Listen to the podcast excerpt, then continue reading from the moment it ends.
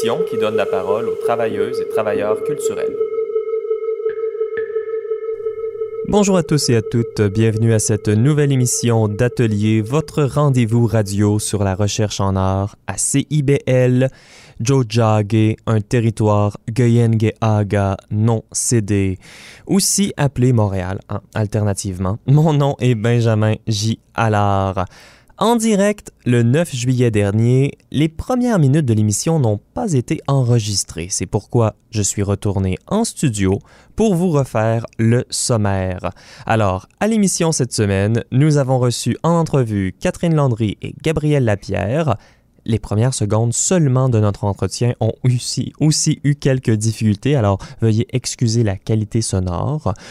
Nous avons aussi eu nos deux segments de chronique. D'abord Avis critique avec Félix Chartré-Lefebvre et Renaud Gadouri, puis par la suite une seule chronique cartographique avec Adrienne Johnson. Nous avons terminé l'émission avec un extrait radio de la pièce Nos luttes morcelées par le théâtre de l'Odyssée. Et puis cette semaine, nous avons demandé à la micro-maison de disques de Dim Coast de nous faire une sélection musicale. Steve Bates, qui en est le fondateur, a décidé de ne pas utiliser leur musique, mais plutôt de nous partager certaines de ses inspirations musicales qui lui ont fait découvrir de nouvelles manières d'écouter l'espace. Et nous commençons justement en musique avec une pièce qui réussit à répondre aux injustices et à transmettre un message de colère, mais d'une manière calme et articulée. Linton Kwesi Johnson, Time Come.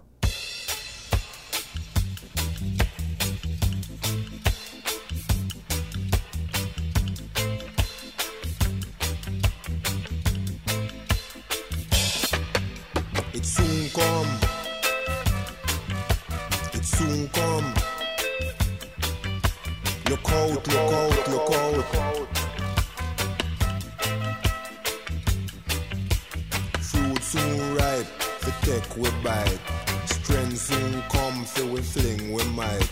It soon come. It soon come. Look out, look out, look out, look out. We feel bad, we look sad, we smoke weed, and if your eye sharp, read the violence now we eye. We go and smash the sky with the bad, bad blood. Look out, look, out, look, out! It soon come. It soon come. It's the shadow walking behind you. It's I stand up right before you. Look out. But it's too late now. I did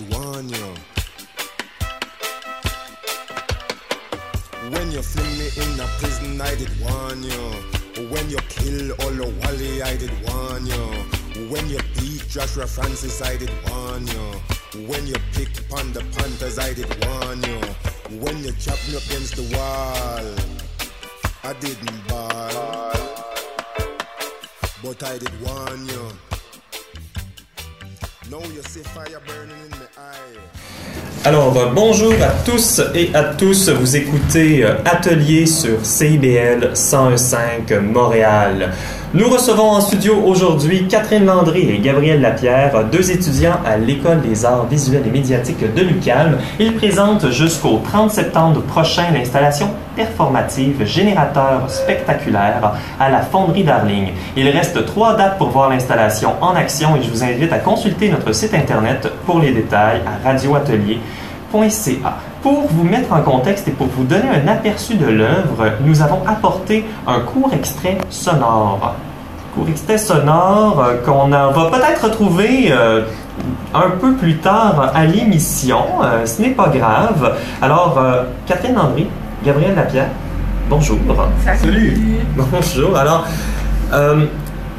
on est censé entendre un son. Est-ce que vous pouvez nous décrire le son qu'on est censé entendre, qu'on va entendre bientôt?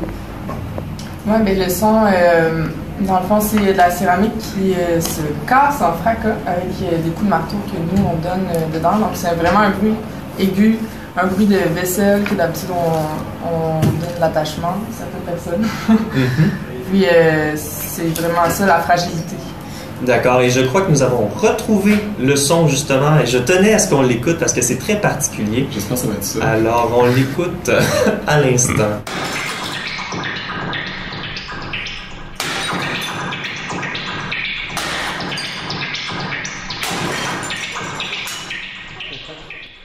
C'était bien ça, c'était bien ça. Il y avait, euh, en plus de ce que Catherine a dit, un- le son du marteau, en fait. Là, euh, Mm. Parce que nous autres, on, on brise les briques avec un super gros marteau euh, amplifié. Puis euh, le son du marteau est modifié, puis ça fait le genre de bruit de bulle qu'on a entendu. Oui, alors c'est euh, l'alliage d'une pratique euh, en céramique et une pratique également euh, proche de la musique, noise ou de, de- des arts numériques expérimentaux. Est-ce que, je, est-ce que je me trompe? On pourrait dire ça. une belle manière de l'écrire. Et tout ça dans une, une exposition semi-permanente à la fonderie Darling. Alors des murs de briques qui sont des murs de briques en céramique que vous détruisez progressivement de semaine en semaine et qui fait ce merveilleux bruit. Et moi, je voulais vous poser euh, une question justement par rapport à cette destruction. Alors, euh, il y a beaucoup de plaisir à avoir euh, la, destruction de ces briques-là. Je, vois des liens entre cette destruction-là et le, le thème de la fonderie Darling par rapport à l'embourgeoisement, la gentrification. Est-ce que vous voyez des parallèles entre la destruction de ces murs de briques-là symboliques et la destruction peut-être d'un patrimoine urbain qu'on vit présentement à Montréal? Hum, ouais, euh, vraiment. euh, je pense que le projet aussi, il est né de des visites qu'on a fait à la fonderie Darling aussi au début du projet. Puis comme, c'est sûr que eux, leur euh, façon de voir les choses aussi nous a comme inspiré là-dedans. Oui, oui, puis il y a plein, d'en fait, il y a super plein de liens qu'on peut faire avec ça, évidemment, euh, qui nous a inspirés. Bon, on parle, tu parlais du patrimoine, on parle du, de la céramique qui est comme, euh, qui représente souvent, bon, quelque chose d'ancien, de, précieux. On, ben oui, euh, construction, destruction, parce qu'on était là euh, tout le mois pour monter ces murs-là, puis euh, monter l'installation, tu sais. Fait que, ben oui, là, ça s'inscrit dans le paysage urbain qui est constamment changeant dans ce coin-là, en fait, là, qui est tout le temps en construction. Il y a tout le temps du bruit. Fait que, ouais, ça s'inscrit euh, right in, I think. Exactement. Et c'est justement cette céramique-là ou sa destruction qui lie vos deux pratiques, là, comme je mentionnais euh, plus tôt. Donc, euh, euh, de manière euh, brève, là, vous venez de, vous venez d'où artistiquement? Veux-tu y aller, Catherine? Euh, ouais. Peut-être moi, ma pratique, euh, je suis vraiment dans la matière, mais j'ai aussi une pratique qui est euh, très euh, féministe, queer, euh, puis j'adore euh, aussi euh, euh, utiliser mon corps pour faire la genre de ish performance. Fait que pour moi, ça, c'est peut-être les liens qui sont à faire avec le projet. Puis la céramique, j'adore le retour aussi au fer, puis au, Mhm. ouais, au savoir-faire, puis à des métiers artisanaux qui étaient peut-être traditionnellement réservés aux femmes. Puis je trouve ça, ça a un aspect politique. Ouais, on mais parle, Ça, c'est plus la poterie, admettons. là. J'essaie de... Mhm, on parle de 800, euh, à peu près 800 euh, briques qui, qui ont été faites avec différentes euh, glaçures. Et euh, de ton côté, Gabriel? Euh, ouais, moi j'avais j'ai commencé euh, à faire des projets artistiques quand même tard. là. En fait, je viens de la musique.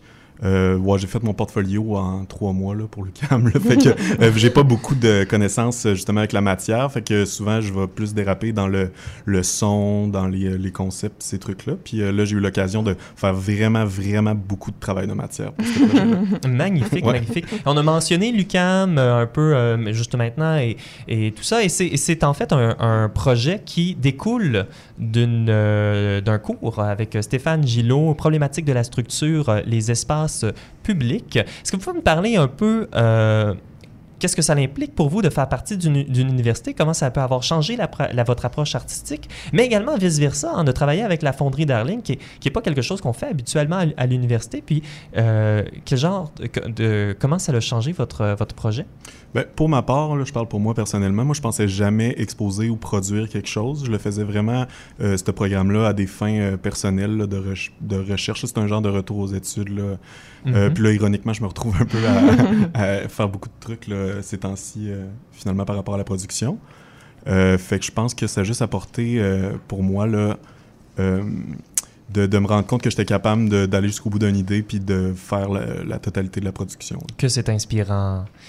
Et Catherine? Euh, ouais, peut-être. Ce qui est le fun aussi avec la fonderie, c'est qu'ils ont accepté aussi un projet qui est quand même audacieux. Mhm. Puis euh, de mettre quand même euh, de l'argent, un budget dans un projet qui va se détruire. C'est quand même. Ouais, euh, puis qui est dangereux quand même. Là. ouais, ça explose, ça Ouais. nous coupe. Ouais, on était plein de sang à la dernière prestation.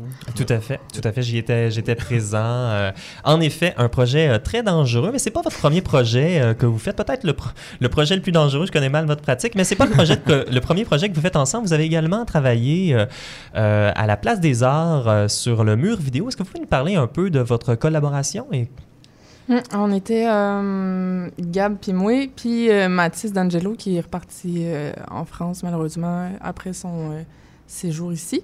Puis c'est un projet sur la fluidité des genres puis la rigidité du regard du spectateur, spectateur-trice. Puis Mhm. euh, c'est un projet qui est dans le dans le l'espèce de le mur d'écran, les 36 La 30 mosaïque. La mosaïque. Ouais, faut le c'est la mosaïque de la Place des Arts, un mur de 35 écrans.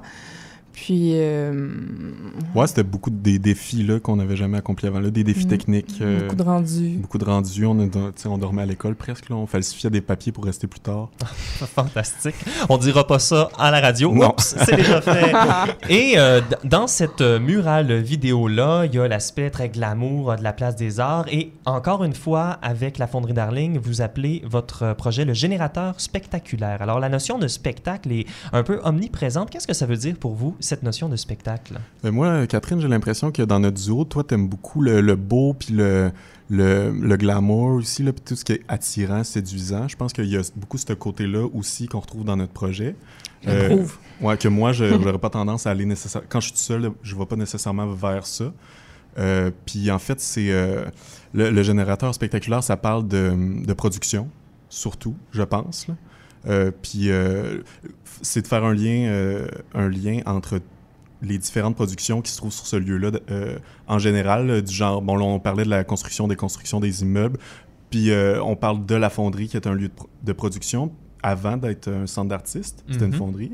puis le centre d'artistes là, qui sert aussi à produire, ben, mais là, plus de l'art, tu sais, puis de produire du spectacle, là, tout ça. Fait que c'est un peu juste euh, pour faire un lien en- tout ça. Mhm. En ce, com- ce commentaire euh, sur euh, la production et son lien avec le, le spectacle. Je voyais également un autre lien. J'en parlais un peu avec Catherine et euh, c'est pas quelque chose nécessairement que vous aviez en tête au début, mais je voyais également un lien avec les jeux vidéo. Donc on a ces murs de briques colorées, une grande masse qui fait un bruit électronique quand elle détruit les murs. Que, parlez-vous? Que- Qu'est-ce que ça vous dit, ce, ce type de lecture-là euh, sur les jeux vidéo euh, par rapport à votre œuvre? Moi, euh, c'est drôle parce que là, je vais partir sur un autre, aff- un autre affaire, mais pour revenir, comme Mhm. éventuellement. Puis euh, Gab, euh, Gab aime pas vraiment la performance. Puis on se parlait de comment on allait faire notre activation plus qu'une performance. Puis, tu sais, on se parlait comme quoi ça, ça serait le fun que ce soit, on soit habillé normalement, puis que ce soit juste comme n'importe qui pourrait le faire dans la vie de tous les jours, tu sais. Fait peut-être l'aspect jeu vidéo, moi, je trouve ça le fun de la, de la mélanger avec ça, que c'est un jeu vidéo que tout le monde peut faire aussi, là, que tout le monde peut... euh, dont vous êtes le héros. C'est ça que je veux Mhm. dire. et dans l'espace euh, public. Et Mhm. dans, ce, dans ce, ce- ce- cette activation-là, il y a également la notion d'absurdité. Euh, donc, créer des murs euh, pour les détruire ensuite amène cette espèce de paradoxe de la production. Et je me demandais si vous étiez inspiré. euh, quelles, quelles étaient en fait vos inspirations par rapport à l'absurdité de la tâche? Oui, ben euh, en fait, moi, ben moi, ça revient souvent dans ma pratique. Euh, Je trouve que ça, là, ça, ce projet-là met beaucoup l'accent là-dessus, mais au final, je trouve que pas mal tous les projets reviennent à ça. Peu- euh, dans le sens que, bon, là, tu fais ta toile, tu l'exposes, euh, pff, qu'est-ce qu'elle fait après? Elle sèche, elle se détruit, elle se détériore. Tu sais, je veux dire, euh, à quoi bon faire quoi que ce soit, dans le fond? à quoi bon? Très Ou, euh, optimiste, oui, oui, mais on peut, c'est pas obligé d'être négatif, mais je pense qu'il y a ce questionnement-là qui arrive dans tout ce qu'on fait. Tu sais, Mhm. moi, ça m'arrive beaucoup en musique. Bon, OK, ça sort à de quoi de faire ce show-là? Ça sort à de quoi d'écrire des tunes? Il faut souvent se retrouver des de continuer. Mais comme tout dans la vie, tu sais. Est-ce que vous avez euh, une raison pour euh, faire une autre œuvre ensemble? Ouais, je pense que ça a bien été, là, vraiment. On a, on a travaillé ensemble toute l'année, à se voir tous les jours, Tous les jours, plus dans que des moments de personne. crise, puis dans des moments euh, d'anxiété. Fait que je pense que ça, ça va tellement bien. puis- Ah, Génial. Ben, on a hâte de voir votre euh, prochaine œuvre. Euh, On peut voir le générateur spectaculaire à la Fonderie Darling jusqu'au 30 septembre. Merci beaucoup. Merci.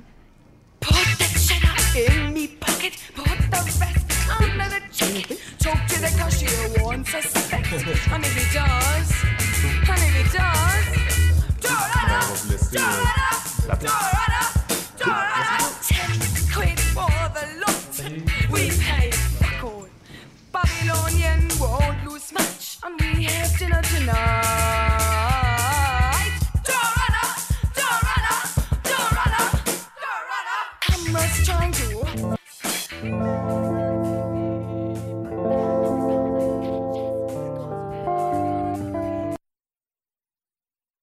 Put that cheddar in me pocket, put the rest under the jacket.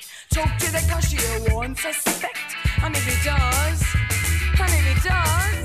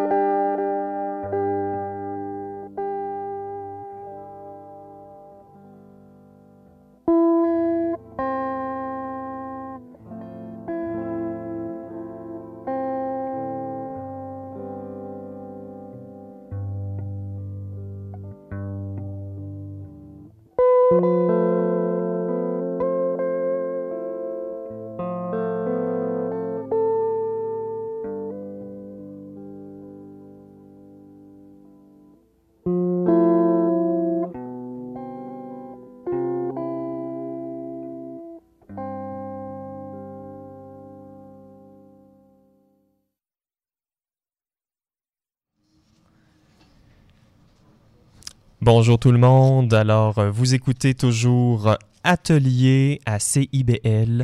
Mon nom est Benjamin J. Allard et vous venez d'entendre euh, le groupe de Slits avec la chanson Shoplifting. Alors, euh, oui, tout à fait, une chanson qui vous encourage et décrit comment faire du vol à l'étalage. Et ça a été enchaîné avec euh, la chanson de euh, Mother, euh, la chanson Mother and Son de Lauren Corners qui était un blues ralenti qui nous rappelle une nuit au cimetière. Mais c'est maintenant le moment de l'émission où on accueille, on accueille nos chroniqueurs et chroniqueuses. Alors, euh, d'abord, notre segment Avis critique. Nous vous présentons des prises de position. Euh, nous commençons d'abord euh, par euh, parler d'enjeux de société avec- par le biais de l'art contemporain avec Félix Chartré-Lefebvre. Bonjour Félix. Allô, Benjamin. Ça va bien? Oui, Oui. merci. Alors cet été, à l'intersection des rues Sainte-Catherine et Saint-Laurent, les passants et passantes pourront apercevoir le projet Extraction de l'artiste Alexandre Castonguay sur la façade de l'édifice 222.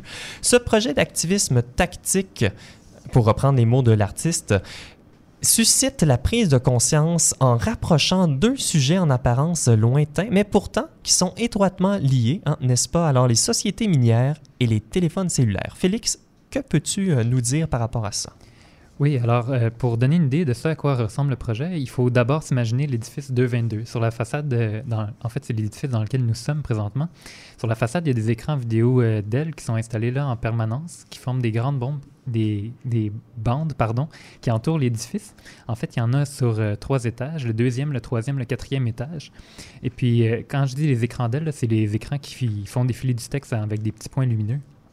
D'habitude, ils font la promotion des arts et des spectacles euh, pour euh, la vitrine, mais euh, de temps en temps, maintenant, ils affichent aussi le projet Extraction de Alexandre Castonguay. Il joue très, très rarement, mais euh, c'est ça, Alexandre Castonguay a, envoyé trois séquences de textes différentes programmées spécialement pour s'afficher sur les trois, nouveaux, les trois niveaux, une à chaque étage de l'édifice. Fait que je vous explique. Sur le niveau le plus bas, on peut lire des textes associés au mot-clic New Phone, probablement pris sur Twitter en fait. En fait, on, euh, on- voit par exemple euh, des, messages comme finalement de retour à la civilisation ou encore euh, nouveau tel commandé, heureuse mais pauvre avec un bonhomme qui tire la langue. C'est une série de très courts messages d'opinion, un peu triviaux, entre lesquels on va apparaître le mot-clic justement puis des publicités. Sur le deuxième niveau, qui est le niveau du milieu, les écrans diffusent des messages plus factuels. Il y a par exemple des messages comme 34% des infractions minières dans le monde impliquent des sociétés canadiennes, ou plutôt ou un autre message comme moins de 1% des métaux rares de nos téléphones sont recyclés. Euh, il y a des phrases comme ça qui créent un amalgame entre la chimie, le génie des mines, l'environnementalisme puis le droit. Ça fait énigmatique un peu, mais ça réussit quand même à lier les, les sujets des trois étages différents. Parce que dans le troisième, dans la troisième étage, en fait, ça parle plus spécifiquement des sociétés minières elles-mêmes.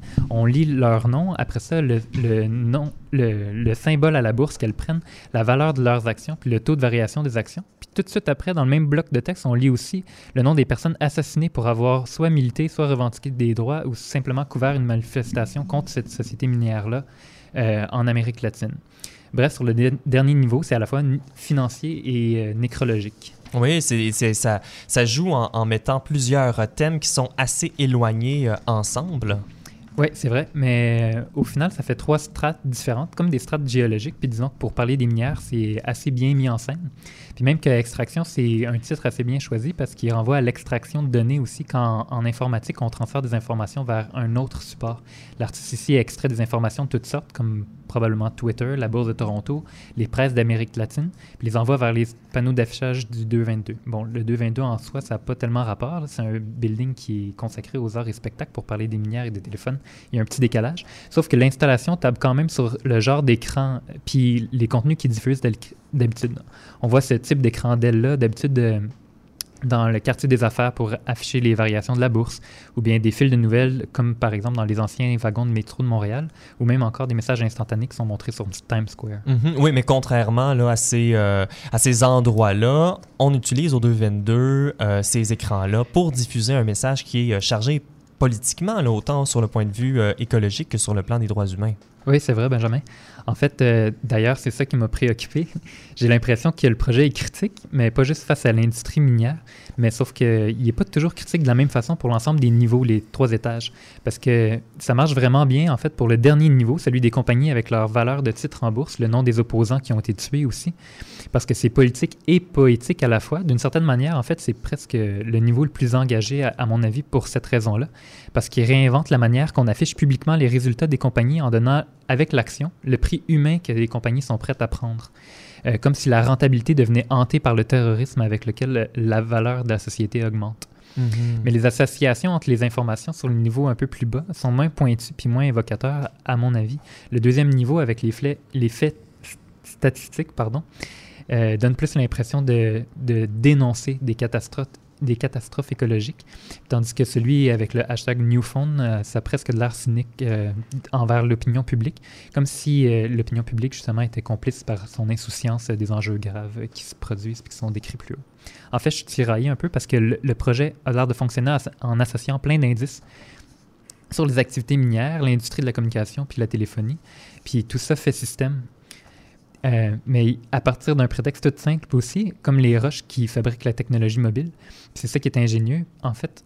Mais de l'autre côté, les correspondances entre les informations ne sont pas toujours aussi fortes. Mais quand même, il faut saluer l'initiative d'Alexandre Castonguay de faire une enquête aussi ambitieuse puis de donner une forme artistique. C'est une forme complexe par strate, par superposition d'enjeux politiques puis de sens sur des écrans sur lesquels on ne voit pas beaucoup des projets comme critiques comme celui-là. Mais merci beaucoup, euh, Félix. On restera à l'affût pour regarder euh, ces messages au 222. On se tourne maintenant euh, vers euh, Renaud Gadouri euh, pour sa chronique Interstice. Bonjour Renaud. Bonjour Benjamin, bonjour à tous et à tous. Cette semaine, je me suis intéressé à la cartographie comme pratique artistique. Nombreux sont les, artistes à s'être intéressés aux cartes ou qui en ont eux-mêmes conçues.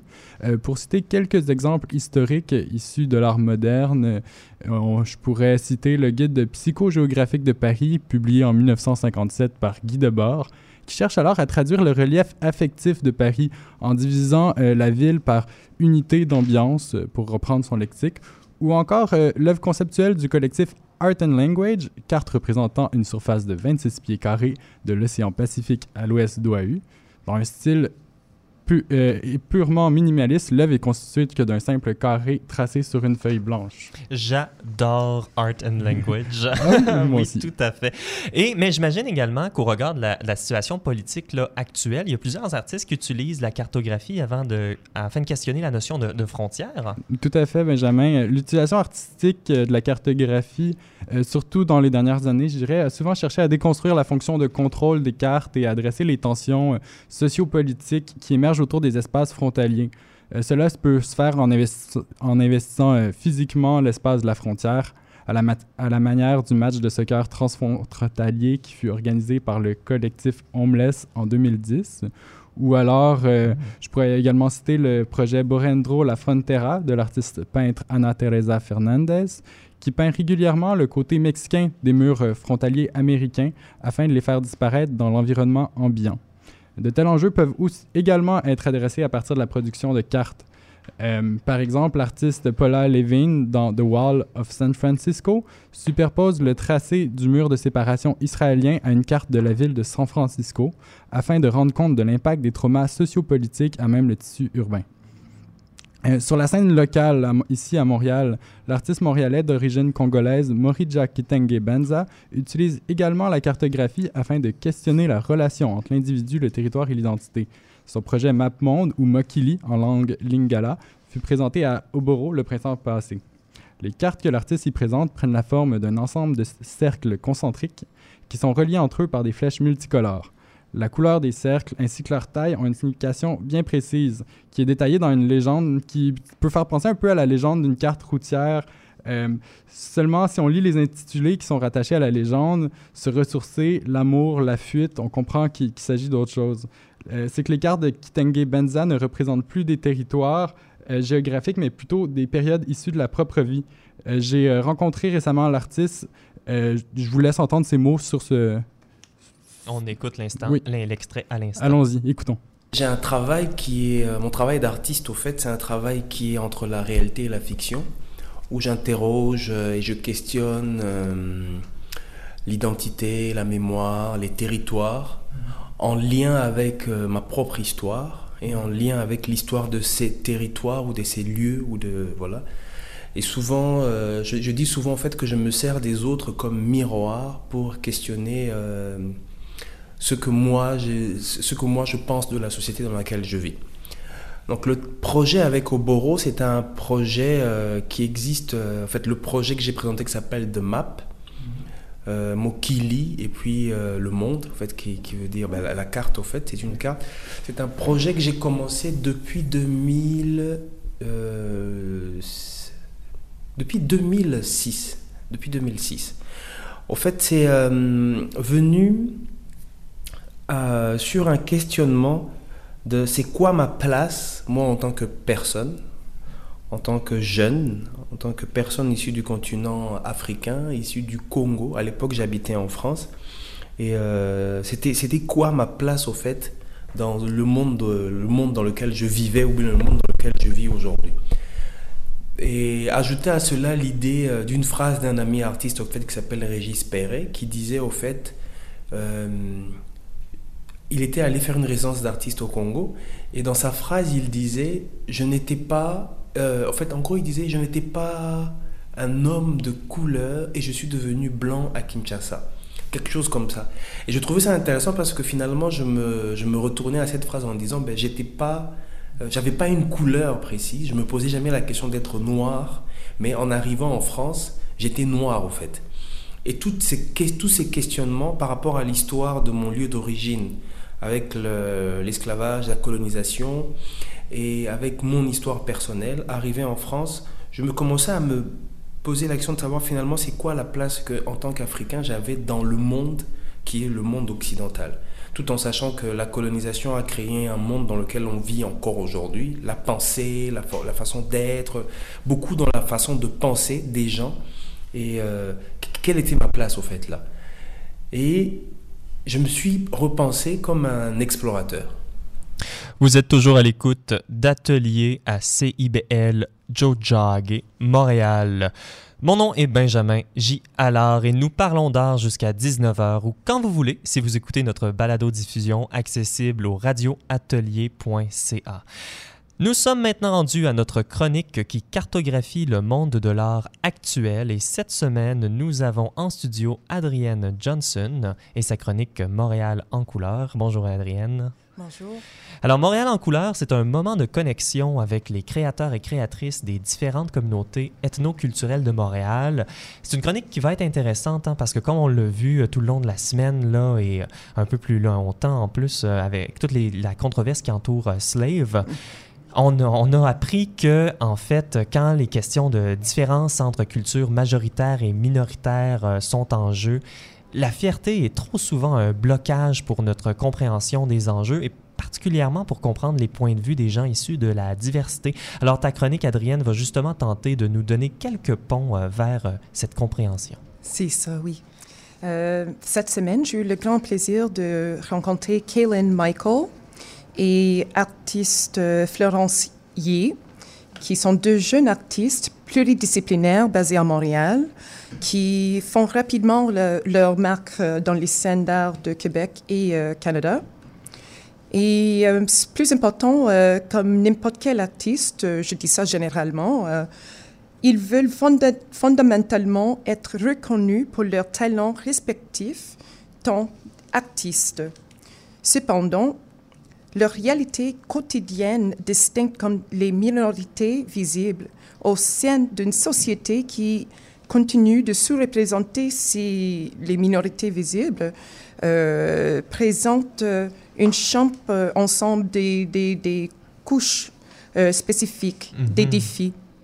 Euh, mais plus important, spécialement pour ces deux artistes que je vais introduire, c'est plus important qu'ils utilisent euh, leurs différences et leur euh, art pour créer des occasions de connexion avec euh, les gens, avec la population. Donc, pour commencer, Kaylin Michael est une artiste plasticienne autodidacte et propriétaire de Lost in the Island, une entreprise de design graphique qu'elle a lancée à Montréal en 2013. Et elle, elle est née euh, au Bénin, en Afrique, et elle a vécu dans nombreux pays africains comme euh, Kenya, Nigeria, le Sénégal et Togo. Mhm, oui, c'est très beau ce qu'elle fait. On va pouvoir mettre un lien sur notre site Internet euh, également. Oui, oui, euh, absolument. Ou sinon, on peut visiter son euh, propre Instagram. Je vais Mhm. annoncer après. Donc, avant de venir à Montréal, où elle adore la ville, elle trouve que c'est une ville très supportive pour les artistes, très dynamique, une certaine énergie. Euh, il vivait ici maintenant euh, depuis, euh, pour dix- pendant dix ans. Mhm. Elle a aussi vécu à Toronto, au Canada. Par- son travail est représenté par Creative Review, une entreprise basée à Londres, en Angleterre. Et son travail se trouve assez loin, comme en Australie, France et en Londres. Bien qu'elle soit principalement une artiste numérique, sa pratique multidisciplinaire comprend de la photographie, vidéo, dessin, musique, la poésie et fashion design. Elle est profondément passionnée de la cré- créativité, de la nature et de la technologie et l'importance de l'expression de soi. Le style de son œuvre, qui peuvent être vus sur euh, Instagram sur le, le nom Lost in the Island, peut être mm, décrit comme euh, le style afrofuturiste, où elle joue avec euh, le sur- la surréalisme et le futurisme, en intégrant des esthétiques euh, qui se trouvent en Afrique. Mhm, oui, avec beaucoup de couleurs. Puis, C'est ça, des motifs géographiques, mhm. voilà. Même que Kaylin travaille actuellement à exposer son travail à Montréal, son art a été déjà présenté euh, dans CNN.com. Euh, on suit un article qui euh, discute l'afrofuturisme en relation avec le film Black Panther qui sortait quelques mois passés. Mhm.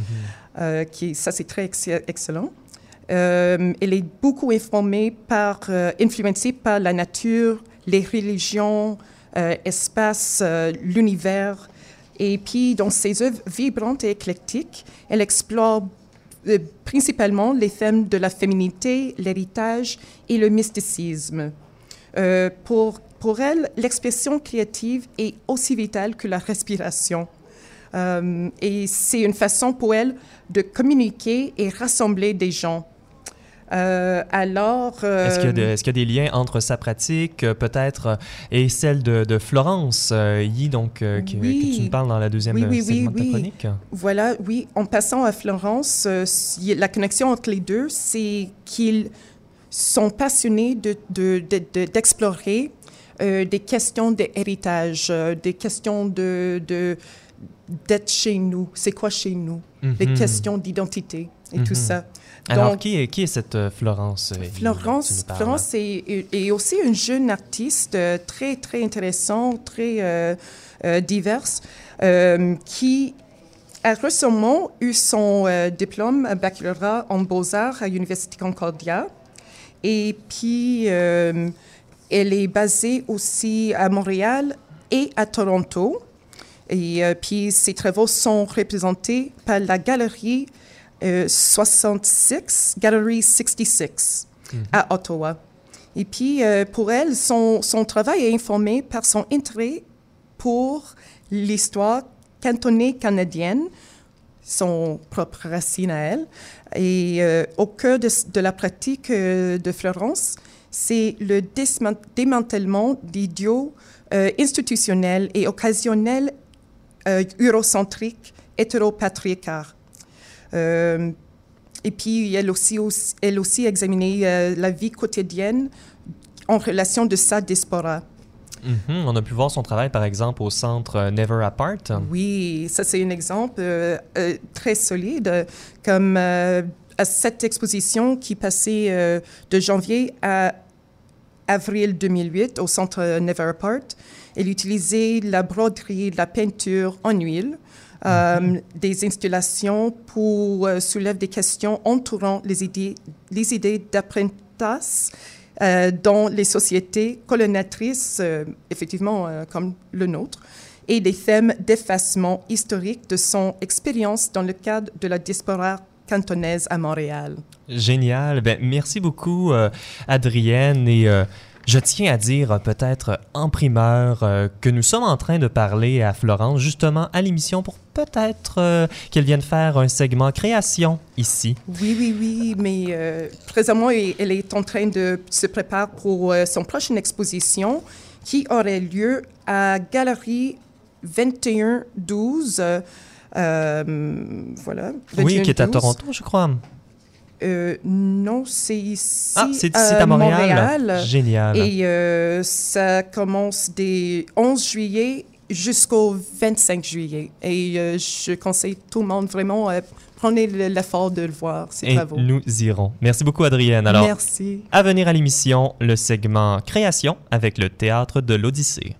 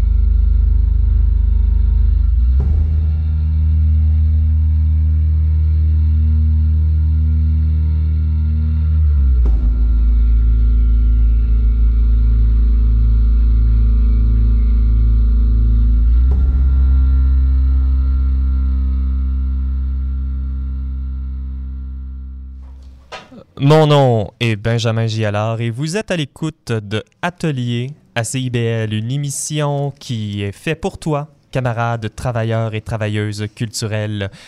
Alors, nous écoutions à l'instant MMMD, anciennement appelé Mohamed, qui est un duo grec qui travaille exclusivement avec les basses fréquences.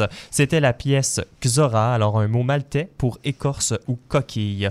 Maintenant en studio et sur Facebook Live, nous avons notre segment création avec le théâtre de l'Odyssée. Bonjour tout le monde. Salut! Allô! Je pense qu'on n'a jamais eu autant de personnes euh, live à atelier. Alors, je les nomme rapidement. Euh, Geneviève Antonius Boileau, Gabriel Bordua, Olivier Monette Milmore, euh, Audrey Pépin, Jean-Patrick Rissette. Rissette. Exactement. Éléonore Stefanesco. n'est pas là. Qui n'est pas qui là. n'est pas là. Ah, malheureusement, elle brille par son absence. Et Éric Lionel Vega. Et Laïka Othello. Et Laïka Tello. Allô. Bonjour tout le monde. Merci de Alors- le savoir. Oui, alors, euh, vous nous avez adapté quelque chose. hein. Vous nous avez fait un, un extrait radio de votre pièce Nos luttes morcelées. Ça, c'est un projet déambulatoire in situ à l'école Élan sur euh, Delorimier, presque au coin de la rue Sherbrooke.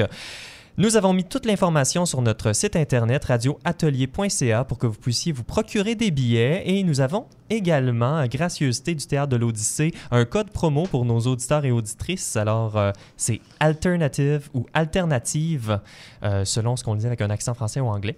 Non, c'est alternative. Alternative, Comme génial. dans école alternative. Comme dans École alternative. Et justement, c'est une pièce in situ qui est dans une école primaire. Est-ce que, est-ce que vous pouvez nous parler un peu de votre désir de travailler dans une école primaire?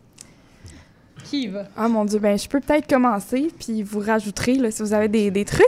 Mais je pense que c'est venu d'abord avec l'idée de, de travailler sur le rêve.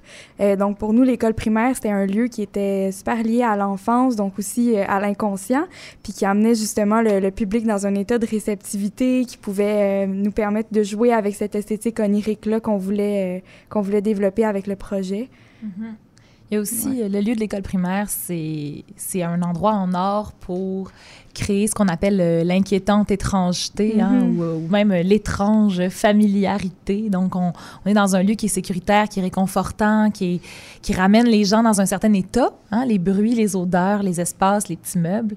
Puis ça, donc, ça, ça met les gens dans un espèce d'état de réceptivité différent pour euh, la pièce qu'on leur présente, en fait. Mhm. Et justement, votre pièce s'articule autour euh, d'une citation que j'ai trouvée sur votre dossier de présentation. L'artiste fait pour la société ce que le rêve fait pour l'individu. Bam! Alors, c'est ce qui, euh, c'est ce qui, c'est un peu euh, ce qui euh, articule là, votre votre projet. Mhm. Ben, euh, en effet, euh, dans le fond, euh, c'est sûr que le- la, la dimension onirique euh, est articulée autour de ça, c'est-à-dire que co- collectivement, euh, ce que les artistes tentent de faire, c'est euh, de prendre un peu le bordel quotidien du monde, puis de, d'en trouver une- dans un cheminement, un chemin, une histoire. Puis c'est ce que nous, on fait à travers, à travers nos luttes morcelées. Euh, Puis euh, c'est ce que chaque individu en fait à travers euh, nos rêves. Donc, euh, une journée est passée, euh, il se passe plein de choses. Puis, euh, émotivement, euh, inconsciemment et tout ça, on va, on va se créer des histoires le, le- le temps d'une nuit. Oui, et vous êtes d'ailleurs un collectif interdisciplinaire. Est-ce que vous pouvez nous parler un peu des types de pratiques qu'on peut voir dans votre spectacle? En fait, euh, souvent, euh, dans le théâtre, on voit des comédiens sur scène et un paquet de monde euh, à l'extérieur qu'on ne voit pas. Mhm. Avec le théâtre de l'Odyssée, ça fonctionne assez différemment. Les gens sont incités, invités à, sortir de leur zone de confort et tester les limites de leurs euh, compétences, de leurs capacités. Et souvent, euh, c'est pour en, en extraire un jus créatif euh, assez surprenant. Euh, parce qu'on provoque des accidents, puis de ces accidents-là, des fois, ça, ça peut amener quelque chose de vraiment fécond euh, pour euh, le groupe. Mhm. Alors, euh, on retrouve euh, de la musique, on retrouve euh, du jeu, de la poésie, on retrouve même euh, de, de l'équilibrisme. Mhm. Euh, La slackline! La slackline. Euh, donc, euh, c'est un, une espèce d'amas de, de différentes euh, euh, approches artistiques euh, qui est mis dans le même euh, collimateur. collimateur. Oui, exactement. Et c'est pas la première fois que vous faites un, un travail qui est in situ, hein, donc qui est à l'extérieur euh, d'un théâtre, mais qui se retrouve euh, dans un lieu particulier. Est-ce que vous pouvez nous, parler un peu de ce désir de travailler euh, en dehors des lieux de diffusion habituels? Euh, ben, la dernière fois qu'on est, euh, qu'on est venu d'ailleurs à CIBL pour parler de notre travail, c'était pour la performance Prométhée Inc. en 2015. Euh, Puis Inc., c'était justement notre première, je dirais, vraie performance in situ, euh, même si on avait déjà fait- approché cette dimension-là avant.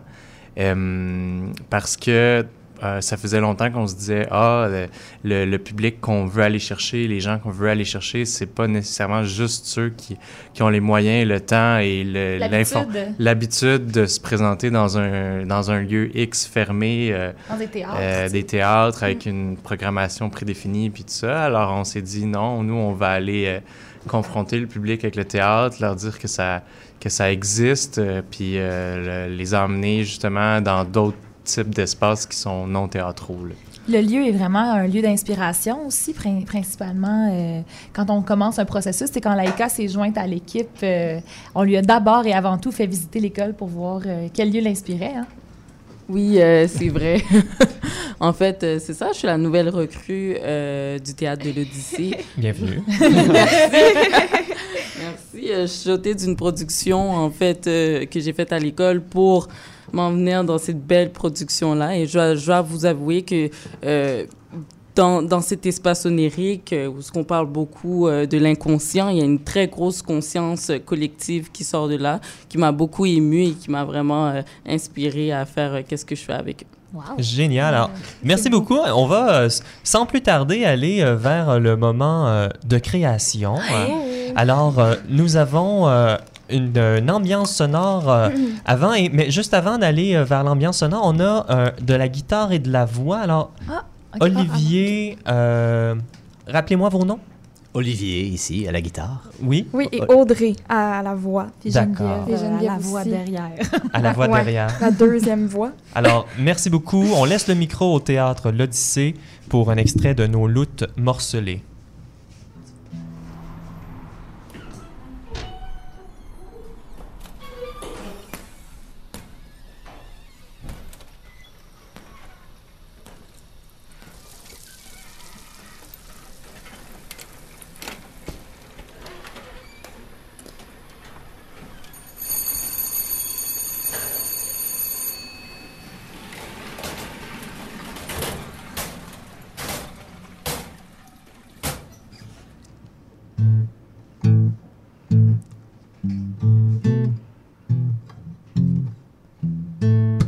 La vie est rough des fois. Des fois, la jeune femme a peur. Elle a une boule dans la gorge et les larmes aux yeux. Elle sent submergée, elle a l'impression de se noyer, d'étouffer. Des fois.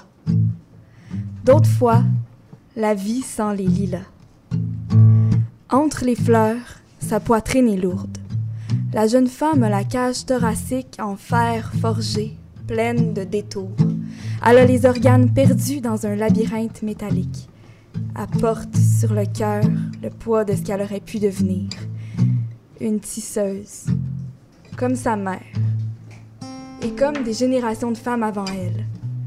Elle aurait pu fabriquer de la soie et des robes de princesse qui font croire aux contes de fées. Des générations de femmes avant elle ont vécu des vies entourées de soie, des vies cocons, des vies douceur. Mais la vie peut pas être douce. Pour qu'elle ait du sens, il faut bouger des montagnes avec la force de ses bras. Des montagnes anguleuses aux sentiers rugueux, des montagnes de métaux lourds. La jeune femme est devenue forgeronne, puis tient loin des cocons, qui adoucissent les mains et affaiblissent les bras. Elle préfère traverser l'existence en se rampant la peau, puis avoir bougé des montagnes. Elle préfère voir haut et loin, au-delà des fils au bout de ses doigts. Les tisseuses sont toutes myopes, les tisseuses sont toutes des taupes. Elles vivent sous la terre, on leur marche dessus. Elles voient plus les feux, les pendaisons, les dos courbés. Elles font tourner des robes de soie, légères comme des colibris au milieu de la guerre. Mais la jeune femme, elle, elle regarde les coups de feu dans les yeux. Elle chérit la colère. elle forge les armes de la révolution. Oiseau de proie. Sauf que la jeune femme a la chienne en crise. Elle voudrait pouvoir crier au monde entier qu'elle est forgeronne, mais ses épées sont toutes croches. Elle transperce rien ni personne. La jeune femme a l'impression d'avoir 100 ans. Elle a l'intérieur perdu dans un labyrinthe de fer, puis la peau qui tombe en morceaux. Elle a trop tenu le métal à bout de bras. La jeune femme regarde le futur sans rien y voir. Elle se sentirait bien dans un trou noir. Sans forgeron, sans révolution, sans soie ni lilas, rien. Elle se sentirait bien si elle pouvait flotter dans rien, comme morte. Les taupes sont-ils plus heureuses? Elle se demande. Si elle a voulu devenir forgeronne par simple acharnement, pour garder une vue qui en valait pas la peine. Pourtant, il n'y a rien de plus beau, de plus résistant que le fer brûlant. Rien d'autre qui brille dans la noirceur, dans son trou noir, dans son néant. Qu'est-ce que la jeune femme peut bien faire d'autre que la révolution? Elle voudrait aussi tellement être heureuse. Passer de temps en temps une journée dans la soie. Avoir à la fois des bras de forgeronne et une tête de tisseuse. Des mains de fer et un cerveau de soie. Une cage thoracique droite et légère. Quand on en a vraiment besoin, on trouve un chemin.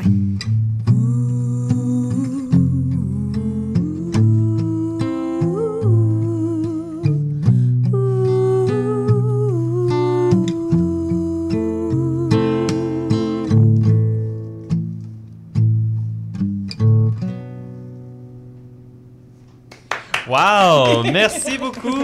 Merci beaucoup. Alors, le Théâtre de l'Odyssée, euh, nos luttes morcelées, vous pouvez trouver toutes les informations sur notre site internet radioatelier.ca pour euh, leur euh, spectacle. C'est déjà ce qui conclut notre quatrième émission d'Atelier. Mon nom est Benjamin J. Allard et vous écoutez CIBL. On se quitte sur une pièce musicale, Onward 9.5 ou 9.5, par Eliane Radig, une pionnière de la musique de la composition électroacoustique. Je vous rappelle que la sélection musicale a été faite cette semaine par Steve Bates. Alors j'aimerais remercier très chaleureusement Francis Saint-Louis pour la mise en onde de cette émission cette semaine et de toute la merveilleuse équipe qui m'accompagne dans cette aventure radio pour parler d'art contemporain les lundis dès 18h. Je vous invite à nous écrire grâce au formulaire de la page à propos de notre site internet radioatelier.ca, on ne le dira jamais assez. Et c'est aussi sur ce site que vous pourrez réécouter nos émissions en balado-diffusion. Finalement, Atelier et sur Facebook et Instagram. La semaine prochaine, on vous prépare une émission spéciale sur la politique culturelle du Québec. À bientôt.